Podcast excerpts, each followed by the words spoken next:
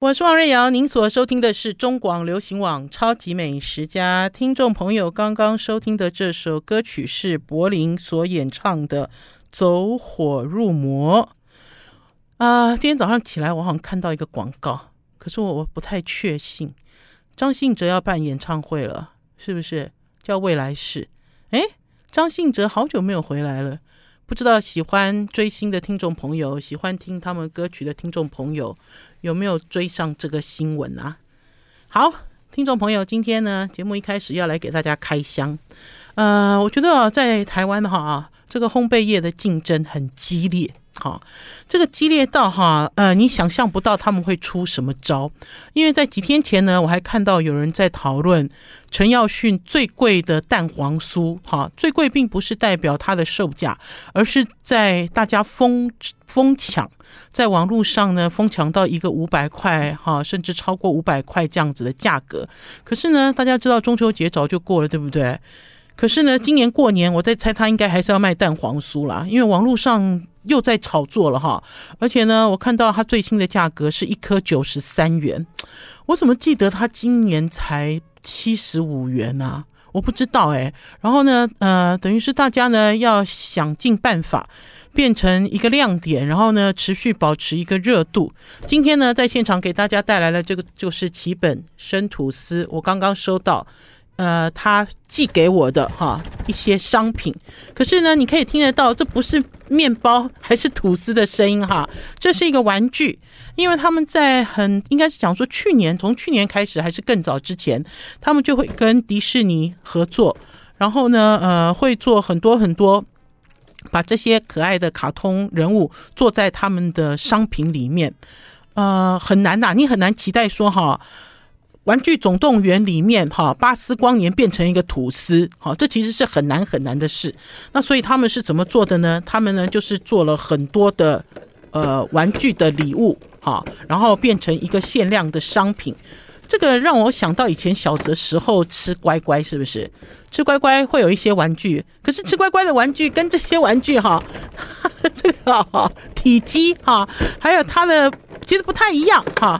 直接给大家开箱哈，有一点吵哈，因为我并没有在家里，我没有真正打开来，我连拍照都没有拍哈。因为呢，我收到之后呢，我就想说，哎，这么可爱，我要拿去给我干儿子，还是拿给呃有小孩家里有小孩的人。好，开箱了，呃，它的这个商品的名字哈，对，我们家气质丽文有吗？你想要给你儿子了吗？你想要给你儿子了吗？我我要讲哈，家里有小孩子的人，还是哦就很喜欢《玩具总动员》的人，看到会惊声尖叫啦。让我要让让丽文来猜这个东西要做什么用？装吐司？不是零分。来来，我来形容一下哈，因为我们做的是广播节目哈，还是要形容一下它啊。上面就是《玩具总动员》这个外星人哈，然后呢，呃，你没有看到巴斯光年了，然后还有一个像是类似火箭哈，要飞上去，好，很可爱哦，非常可爱。这是它盖子上面，盖子上面哈。然后呢，呃，我刚刚打开来的时候，我发现里面还有一个背带，所以换句话讲，这个可以让小孩子随身背着走。随身背着走哦，哈，呃，可是关键是它有一个名字，这个名字叫做爆米花桶。打开来，爆米花桶哦，就是啊，你要爆米花，妈妈要负责爆米花啊，丽文，然后装在里面，打开来，小孩子一边背一边走一边吃，还是说这个桶子的名字就叫爆米花桶？那你小孩子装吐司背来背去要干嘛？做活广告？去郊游？因为前面有棋本啊，对不对？就是哎。有没有？它就是有一个这样子的一个，哎，看了真的会很开心，对不对？它其实没有巴斯光年啦，可是你一看就知道它是玩具总动员，有没有很可爱？好用，而且而且 好无用，而且大家看他附的这个背带就是给孩子的，这不是给爸妈背的啦，有没有很可爱？还是要送你女儿？哎，小女生会喜欢吗？会吗？你看，你看，这好可爱哦，这就是这个外星人，有没有？外星宝贝，三眼怪！哦，他是三眼怪，他叫三眼怪啊。我惨了，我真的好落后。你看有一个三眼怪哦，哦，所以等于是这上面这两个都是三眼怪了。有一个好可爱，有一个躺平，有一个躺平，看起来好舒压的感觉哦。好，给大家直接在现场开箱，奇本生吐司最新最新，好，最新最新的呃，与玩具总动员合作的。礼盒吧，礼物之类的。可是呢，言归正传啦，因为呢，再怎么开玩笑，还是要讲吃的啦。其实他们这次呢，出了一个新商品，这个新商品我没有带来了。没有带来的原因是因为哦，我想要自己吃啦。哈。他出了一个玉米浓汤奶油卷，哈，外表看起来像是这种盐可颂。然后呢，呃，他非常强调，哈，就是当你在吃这个玉米浓汤奶油卷的时候，有一种喝。玉米浓汤的感觉，宝师傅已经偷吃了一个，然后甚至于里面还有玉米的颗粒，哈、你很难想象。大家有没有发现，在这个烘焙界哦，竞争这么厉害，一直一直有新的东西进来，然后这些新的东西呢，一直都跟国际流行有关，就会让你觉得，即使是没有出国，大人小孩都很开心。好了，我们要先休息一下，进一段广告，再回到节目现场。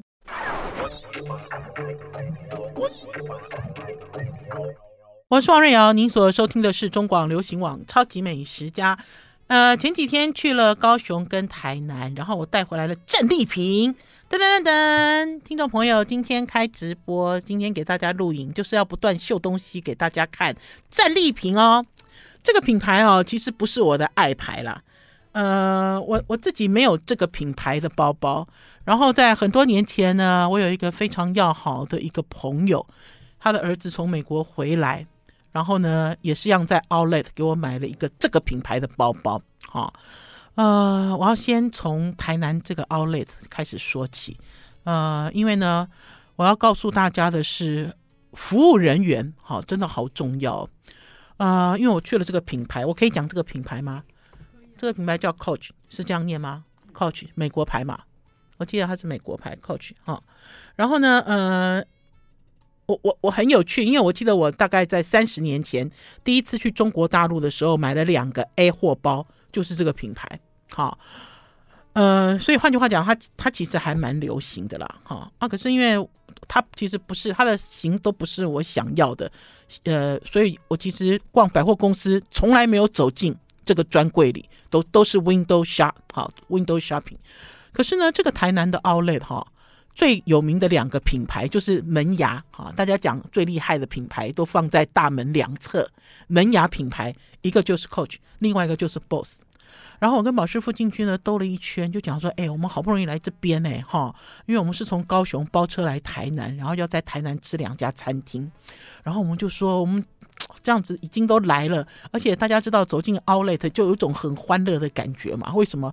因为呢，呃，有一些很好的、美好的经验都是在呃外国的 Outlet，呃，外国的 Outlet 好大，哦你知道大到那个一望无际，你那个视野的尽头哦，看不到这个商城的终点，然后呢，走到脚酸哈。在香港其实也有，可是香港这应该不是 Outlet，香港是商场商城。在台湾呢，反而比较少哈。呃，即使呃在桃园有了哈，在台中、在台南现在都有这种所谓的这个 Outlet，就是呃过季出清的这样子商场。可是它的规模还是没有外国大啊。可是你走进来之后，你还是很开心啊，对不对？你就有一种哎。我不知道大家会不会像我一样很三八，就说哦，好宽敞哦，好好舒服哦。然后放眼所见都是外国品牌哈的这样子的感受。那那天呢，呃，在这边逛逛完了呢，要距离上车的时间，我刚才有讲，我们包了一台宾士的保姆车，从高雄哈直奔台南去玩耍。啊、就离上车的时间还差一个小时，然后我就跟宝师傅说：“好了，那我们去看一下 Coach 好了哈，我们就排队，而且现在连 Coach 都要排队哦，你要排队才可以进入他那个店里面。现在所有的名牌都要排队，好，呃，更不要讲说什么香奈儿、LV 啊，哈，都排好多人。那我稍微排了一下就进去了，进去之后就兜来转去，兜来转去。”一开始呢，是一个女服务生跟着我们，一个售货员啦。那我觉得他们其实有受过训练，就他很高明，他不是粘着你的屁股，哈，他是一会儿粘上来，然后一会儿离开，然后看你手碰到什么商品，哈。呃，当他发现你进一步想要试哈，想要开始背的时候，他就趋进来，他才屈身向前。那宝师傅想买一个腰包，好，很大的一个腰包，因为宝师傅哦很胖，他的腰包如果是正常尺寸的话哈，那个腰包是卡在肉里面。好，因为它一圈一圈的嘛，跟我一样是游泳圈。那我们就发现这个品牌呢有很多腰包，而且是大一号的腰包。我在想啊，因为有可能它是美国品牌，美国人通常都比较大啦。阿力贡大概在不？因为我去美国买衣服啊，我记得我有一年去美国出差，然后呢也是像去了一个商场去买衣服，我就一直跑到那个 XL。就是那个加大尺码那边钻来钻去，然后就有两个人把我拦下来，就说我要去那边正常的，他叫我不要在这边转。我就想说，怎么我怎么可能，我怎么可能穿正常的？就发现我去美国不但是正常，而且还是偏小号，正常偏小号哦。我如果住在美国变美国人，一定很 happy 哦。正常偏小号，好了，不管啊。我们在这个专柜里面呢，就找到了呃，宝师傅就说比较大的腰包，而且他们现在在做的这一档是跟你看都跟卡通有关。他们现在做的这档跟史努比有关。我觉得史努比哈，小孩子有可能对史努比没有感觉，对不对？丽文，对啊，史努比。小孩子，可是，在我们这一代对史努比还蛮有感觉的，因为史努比在我们这一代不但有卡通，而且还有漫画，哈，呃，现在的小孩子搞不好比较喜欢追别的东西。然后宝师傅就看到有一个史努比，有一个史努比的大腰包，他就去试那个腰包，因为是男生嘛，所以就那个女的服务员就退出来了，就换一个男的。男的服务员来接手，我就是中了这个小鲜肉的招。我们要先休息一下，进一段广告，再回到节目现场。I like 我是王瑞瑶，您所收听的是中广流行网《超级美食家》。今天跟大家聊聊天，聊聊，等一下跟大家聊聊高雄诚意酒店。先跟大家聊，我结束了高雄的采访之后，包车前往台南的一段奇遇。啊，宝师傅在试腰包，然后他们就找了一个男服务员来，然后我就自己一个人在那边瞎逛。然后当我瞎逛的时候，我就回头看宝师傅的时候，我就发现，嗯，他怎么在试外套？哈，因为对我来讲，我很吃惊啦。吃惊的原因是因为我们两个人的胖哈，是你目测就可以看得出来。我们有时候去一些专柜哈，去逛衣服的时候，这个服务员根本都不太爱理我们，因为他知道他卖的衣服哈，我们很难塞得进去。好。然后呢，呃，即使塞得进去，我们也不一定会买，因为我们的身体的尺寸比别人大，比别人大好几号。然后我就发现说，哎，奇怪，他怎么在试衣服？他不但试了一件，还试了两件。虽然这两件呢，宝师傅的拉链都拉不起来，可是宝师傅就笑眯眯啊。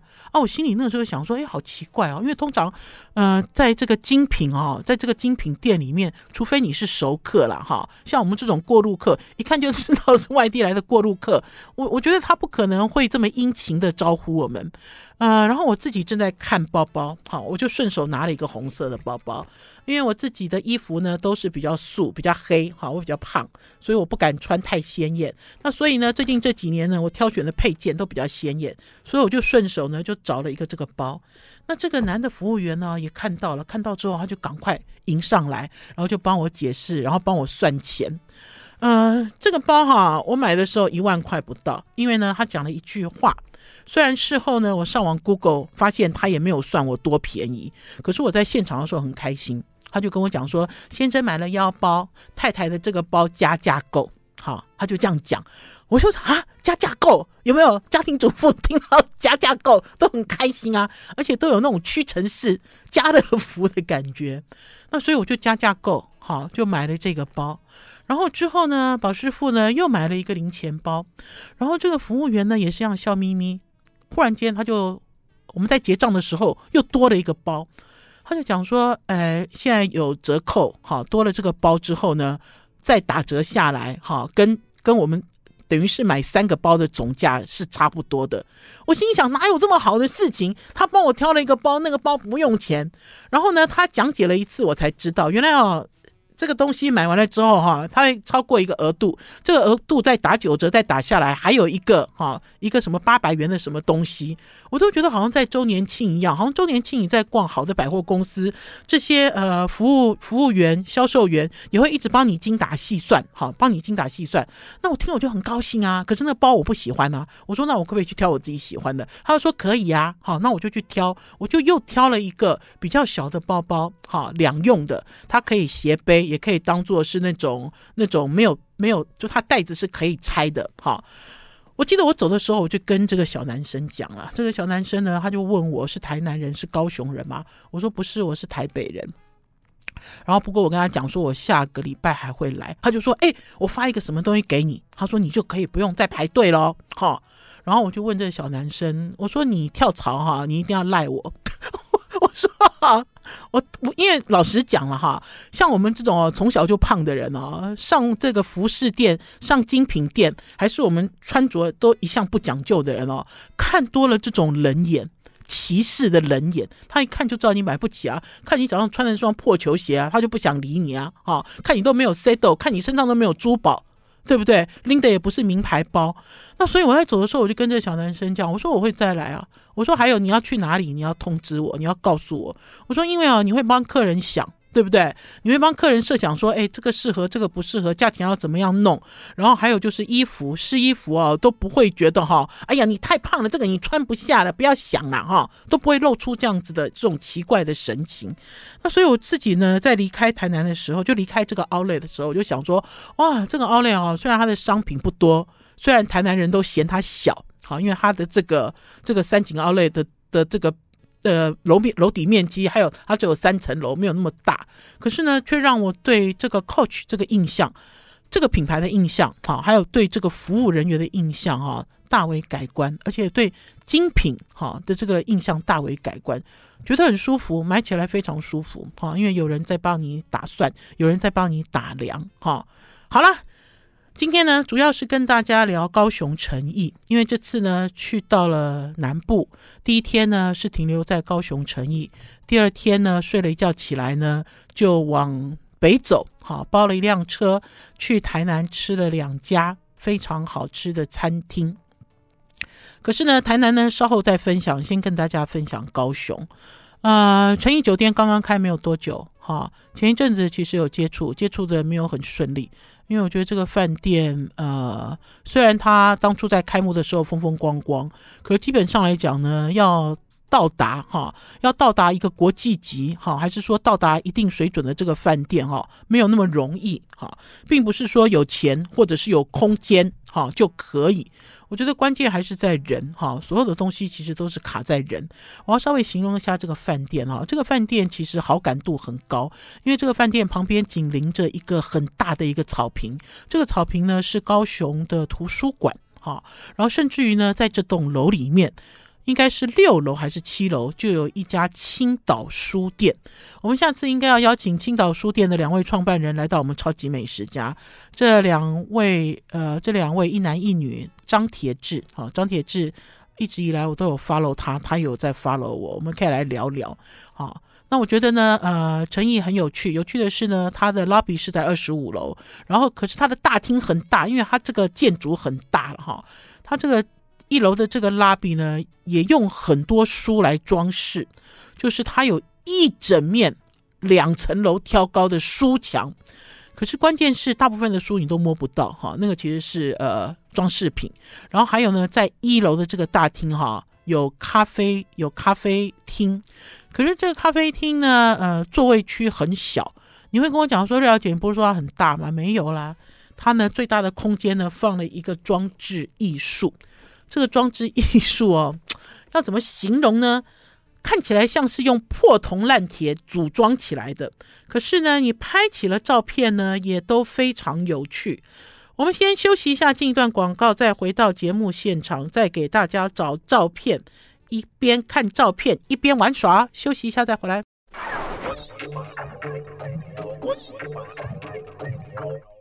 您所收听的是中广流行网《超级美食家》，我是主持人王瑞瑶。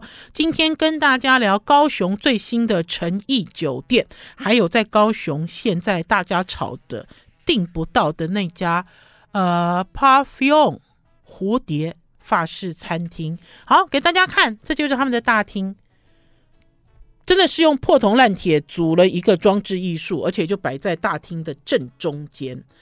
嗯、我觉得这个样的一个装置艺术哈，可以近看哈。它其实做了很多像是海底，这其实是一个海底造型，可是是灰蒙蒙的。我给我们家气质李文看一眼，他都不相信我讲的话，他都皱着眉头，他都怕我污蔑，他都怕我污蔑别人。好，你看我给你看，对啊，你很有感，很多人看来都很有感觉啊。你看，好像是一个海底世界，可是是用破铜烂铁的这些金属哈，不能讲破铜烂铁了，因为它其实没有颜色嘛，对不对？它这样子灰灰的、咖啡色的，就踩耶正中央，正中央。那所以你走进来的时候，其实这个呃大厅虽然很大哈。可是空间感觉不是很大，然后你再看它的旁边，好舒服哦，就是一个大草坪。然后呢，因为在川廊这边哦，就有风诶。我觉得高雄最有趣的就是高雄的气候，好舒服哦。我那天呢坐高铁去高雄的时候，台北还在下雨，湿湿的、黏黏的。一到了高雄，哇，舒服。然后这个就是我跟大家讲的一整面的书的装饰墙。好，呃，坐到了这个电梯上楼之后呢，二十五楼。好，就发现二十五楼比别人高。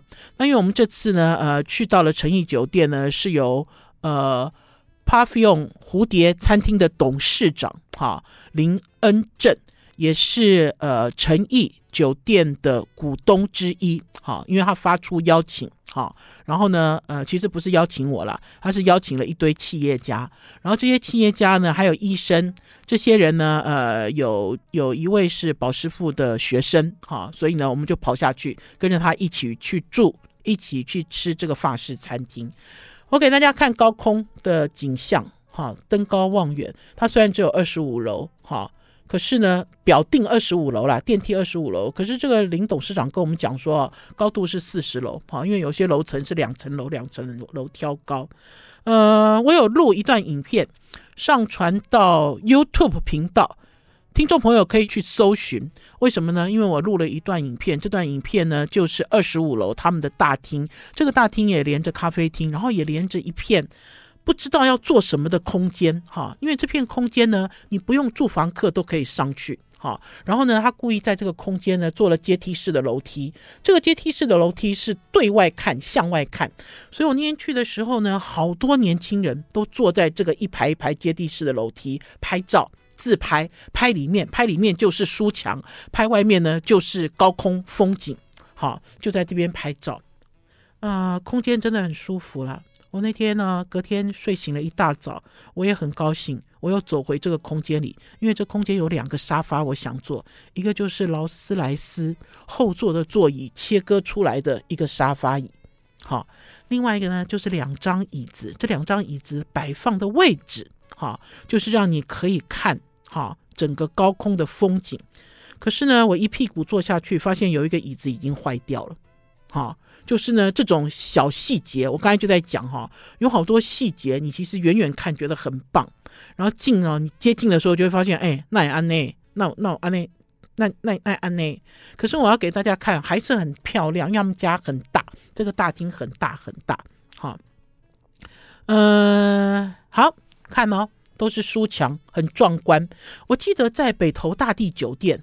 大地酒店好像它的大厅也是，哈，也是用很多书从地板装饰到天花板，哈，呃，可是状态不一样，状态不一样的是这个看起来更宏伟，哈，更宏伟，所以有很多小孩子啊，哈，年轻的小孩子啊，都跑来跑来这个酒店拍照，跑来这个酒店呢喝下午茶之类的，呃，生意很好，生意非常好，呃，我住的楼层是十九楼，哈，是一九零四号房，是边间。啊、呃，我照例哦，我现在都是这样子了，就是我去到了一个呃新的房间哈，我都会请宝师傅去开门，我就直接录影哈，就是我的开箱文没有作假，我的开箱文就是直接录给大家看哈，因为呢，很快的呢，我又要去住这个高雄汉来汉来大饭店呢，他们有这个 Hello Kitty 房。我我马上就要去体验 Hello Kitty 房了，我也是要用这样子的方式给大家做开箱文。那我要讲的是呢，他给我住的这个房间是边间哈，这个房间呢，我一进去呢，录完了影之后，我很意外了，意外的是，哇，怎么那么大啊？这个房间的坪数有二十五到二十八坪。好，那我就姑且讲说它是二十五平好了。可是呢，呃，这段影片也已经上传了。好，听众朋友也可以去搜寻哈 YouTube 上的影片，因为影片都比较长，所以我丢在 YouTube 哈，先丢在 YouTube。呃，我其实推开门的时候，我有一点吃惊哎，我就讲，因为我都没有看过，也没有预演哈，就是宝师傅推开门的时候，我就是看到第一眼看到的样子。天哪，它的空间好大，它有一个好大的玄关呢，而且是玄关上什么也没有诶，而且呢，这玄关可以跳舞了，哈，然后呢，这个视线再往下看，我可以看到我有一个大客厅，然后这个大客厅有一张后面就有一张大床，它的空间真的非常大，可是它完全没有做任何隔间。这个隔间呢，只有卫浴，哈，卫浴有隔了一间，像是类似那种那种毛玻璃的一间而已。我很意外哈，我很意外的原因是因为我觉得它这么大的空间，它做了一个这样子的格局哈，有一点诡异。诡异的原因是，如果我今天住到这样子的套房，它其实是很适合呃邀请，因为我们这次下去十个人嘛，很很适合邀请大家来喝喝酒嘛，吃吃点心哈，因为它提供了很多在地什么蒸蒸鱿鱼丝啊，什么华源食品的这些零嘴啊哈，它其实很适合邀请呃一些人来到这里。可是关键是它完全没有这样子的设计，它没有客用厕所哈，然后甚至是如果今天客人要玩得很晚的话，就要赶客人了，否则我要换衣服，他们都看到了哈，甚至我的行李也被打开，就它都是一览无遗的设计方式，这点我是很意外了哈，可以用空空如也吗？这样子形容也很怪，呃，应该是说好像没有完工的感觉，好像。这个房间还没有完成。好了，我们要先休息一下，进一段广告，再回到节目现场。I like 103, I like radio。我是王瑞瑶，您所收听的是中广流行网《超级美食家》。今天跟大家分享高雄诚意酒店的房间，以及他们最夯的法式餐厅。呃，不是说大就是好了哈。我觉得有的时候呢，因为他们都一直在讲说，他们从这个精品文创要走进国际观光哈，这样不同的一个饭店等级的时候，呃，或许对我来讲，我是用一种比较呃专业的角度去看它哈。呃，有的人会讲说，哎，你都免费住了哈，讲话呃应该要稍微客气一点。可是我觉得不是哈，我觉得很多东西哈，就是好还是要更好。我们其实看到的东西，大家要提出来，要检讨，要进步哈，都要求进步。我觉得台湾社会现在就是充斥着一种很奇怪的想法了，这个想法就是，呃，吃人的哈，你知道嘴软，拿人的手短，好像都是应该的哈。然后呢，呃，你没有办法哈，真正的看透这些事件的原貌。就像呢，我下榻了这个大的这个房间，我就会觉得说，哎，它可以这边放一点东西，那边也放一点东西，哈，然后而且是比较实用的，然后甚至在隔间上可以做加强，哈，它就可以有不同的多功能的想法。至少这个隐私要注意。除了这个之外呢，我觉得入住到这个饭店哈，有两个东西很重要了，一个就是空调，一个就是免治马桶的开关。我都会建议不要弄得太复杂，哈，越简单越好。然后就像这个中控，哈，有的人躺在床上，我就要睡觉了。我希望这个中控的这个钮，哈，就稍微按几下，这个灯哈就可以全按，还是只有保留一个，而不是每天都在那边测试，哈，测试到底要开几个灯，到底要按几下。然后最重要的是呢，他的房间里也有配备小美西，可是我跟小美西讲话，就是这个智能管家，他都听不懂我在讲什么，搞半天我才发现他根本没有连线。或许或许或许还没有准备好，哈，搞不好下次入住就会非常满意。好了，紧接着呢，跟大家介绍这家非常红的，呃，Pavillon 蝴蝶餐厅，这是蝴蝶餐厅的菜单哈。我们那天很高兴呢，因为呢，董事长人在现场，林董事长。董事长多包涵呢，董事长哈，因为呢，你邀请我不是宝师傅的老婆啊，而是专业的旅游跟美食记者哈。我觉得有一些东西很有趣，也很想跟大家分享哈。因为呢，老实讲呢，高雄呢有新饭店，对我来讲我都觉得很高兴，表示这个城市在进步发展之中哈。这个城市有更多更多的大规模的投资跟建设哦，你都会很兴奋，每次接触都会很兴奋。就像他们的蝴蝶餐厅，这个蝴蝶餐厅呢，呃，这个主厨叫 Savio，这个 Savio 呢，呃，早期呢在 Robuchon 餐厅工作过，在台北的 Robuchon，当然也在呃其他外国的纽约啊哈，其他的外国的米其林星星餐厅工作过。然后呢，呃，他本来回到台湾，来到台湾呢是在台北金华，可是工作的时间很短很短，哈，我记得大概一个月还两个月吧，就就离职了，离职就说他要去高雄开店。我记得那个时候还有人来问我，就说：“哎，瑞瑶姐，你有没有试过这个师傅的菜啊？这师傅到底怎么样？为什么呃不不在台北要去高雄干嘛干嘛？”就讲半天了，原来是因为这个林恩正林董事长啊，因为这个 Savio 他娶了一个老婆，这个老婆是台湾人，他们呢是在 Robuchon 那个时候认识的，而且呢呃曾经在香港不同时间在香港工作，然后所有联络等于是异国情缘哈。呃，然后呢，他们在上一个工作是在香港工作，可是发生了一件事，这件事呢就是新冠疫情。发生了新冠疫情之后呢，呃，我觉得他们的家族的情感很深，那所以呢，呃，这个老板娘，呃，菲比，菲比的爸爸呢，就一直想让儿子，呃，让女儿跟那个女婿回到台湾来，就希望哈，新冠不知道会发生什么事嘛，哈，对不对？就希望家人还是要紧紧的在一起。紧紧的在一起，然后互相扶持。那所以呢，他有一次呢，因为他跟林恩正董事长呢是朋友，他有一次就就聊天，就讲说，哎，他有一个这个女婿怎样怎样。结果这个林恩正董事长就说，没关系，我投资他，他投资了哈，他投资了七千多万，进到了诚意酒店，帮他开了蝴蝶餐厅。本来呢，之前呢，大家都不知道为什么哈，一个算是一个非常有名的一个米其林的一个主厨哈，呃，怎么会来到高雄还是干嘛？虽然大家有听说他的老婆是高雄人，可是并不知道原来是有这段奇遇了哈。那这个餐厅非常难定位，因为这个餐厅啊有两天公休，两天公休的理由呢，菲比是跟我讲，他说因为他们回来哈。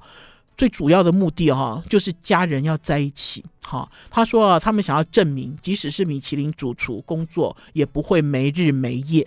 那所以当初呢，他们决定呢，这个日休呃周休二日的时候呢，因为大家知道他这个饭店哦生意很好嘛，我去的时候都是那个妹妹哈，好多那种年轻人，因为他们现在在推那个三天。三天两夜的住房专案哦，生意好的不行，住房率很高很高。然后呢，可是他坚持要这样做，他不但坚持要这样做哈，这 Savia 还坚持他的这个厨师也要这样做。好，就每一个人要有正常的工作，每一个人要有正常的生活，你才会有健康的身体，对不对？尤其是在疫情的期间。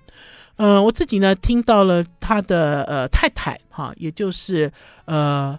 菲比在跟我聊的这他们的故事，他们之间的故事的时候，我其实最受感动的有一件事，我最受感动的是，呃，如果你准备好了哈，不管你是什么人哈，你其实呢走到世界各地，你都有工作可以做哈。为什么我会这样讲呢？呃，Polly 大家知道吗？金华酒店地下一楼米其林一星餐厅，也是从国外回来的 Polly。这个 Polly 呢，也曾经跟这个 Savio 在国外工作过，他呢就是这个 Savio 的副主厨，哈，就两个人有合作关系，然后呢，工作也是互相介绍来介绍去，哈，然后呢，我自己听完了这个故事之后，我就会讲说，因为他自己的团队里哈也带了三个台湾人，两个台湾主厨，一个外场，哈，都是跟着这个主厨，哈。呃，都是跟着他的，都是跟的，就等于是他的团队。哈，那我那时候我就想说，我说我其实很羡慕，好羡慕什么？我很羡慕说，如果你今天跟对了人，跟对了一个厨师，跟对了一个师傅，这个师傅呢把功夫交给你，因为基本上 Savia 他自己的经历也是这样子，然后你就会有好的关系、好的缘分、好的工作机会。你今天要留在台湾，你今天要出国，其实不会因为新冠的关系而受到影响。好，我觉得这个很重要，因为我听完了故事之后，我自己就深深受到了激励，我有一种被激发的感觉了。你想，我都快六十了，对不对？可是我听到了他们的这个工作的经历的时候，我自己也觉得热血沸腾。哈，然后呢，呃，应该是讲说，机会永远是留给准备好的人。哈，因为在这段时间呢，很多人在新冠的时候都跑去做别的行业了，可是呢，餐饮界。最近又有人才回流，可是人才回流之后呢，我听到菲比跟我讲说，哈，有人哈进到这个厨房一天哦之后就消失不见，哈，太累太忙了，因为对他们来讲，在一个开放式的厨房里，每个人都像螺丝钉。我那天呢拍到了这个 Savia 主厨在工作的样子，我给大家看一张照片，或许你会觉得很意外，你说主厨干嘛干这件事啊？我拍到主厨在干嘛？我拍到主厨在不断的。哈，拿着这个小的罐罐在点点这个酱汁，它在一片这个像是这种半透明的胶哈，半透明的果胶冻上面，上面哦用两个颜色拼命点拼命点。虽然这个技法哈，对于米其林餐厅来讲是有一点旧了了哈，因为比较新派的，大家都不喜欢做这种规律性的东西哈，还是像这种好像这种很漂亮哈，可是不符合。不符合这个效率的装饰，可是他一个人就这样子，一个人在那边点啊啊！我就问他老婆，他老婆说厨房就是这样子啊，每一个人要知道替补，每个人要知道自己要做什么事情，而不是主厨告诉你，还是谁吩咐你再去做。好，他说呢，成功的团队关键就是这样。我是王瑞瑶。明天中午十一点，超级美食家空中再见，拜拜。